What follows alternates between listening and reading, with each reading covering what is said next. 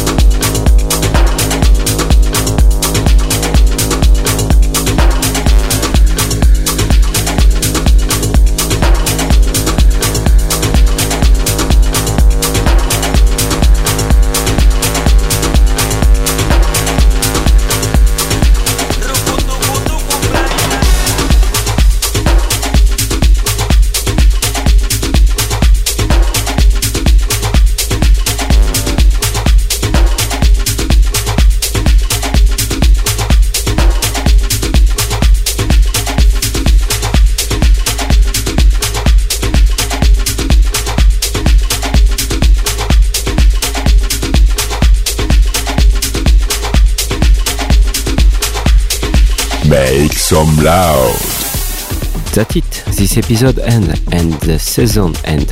I hope you had a good time.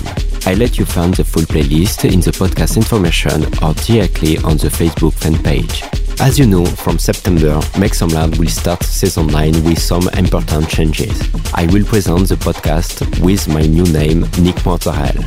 The name of the podcast remains the same, Make Some Loud, but it's imperative to search the new podcast in the iTunes Store and subscribe to the new show, Make Some Loud by Nick Mortarel.